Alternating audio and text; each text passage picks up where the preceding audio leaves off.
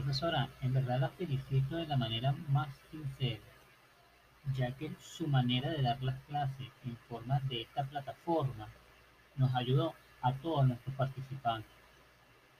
Sí, es verdad, nosotros como docentes debemos conocer todas estas herramientas, pero se nos dificulta ya que no tenemos las aplicaciones, no tenemos la tecnología a la mano y no teníamos el conocimiento.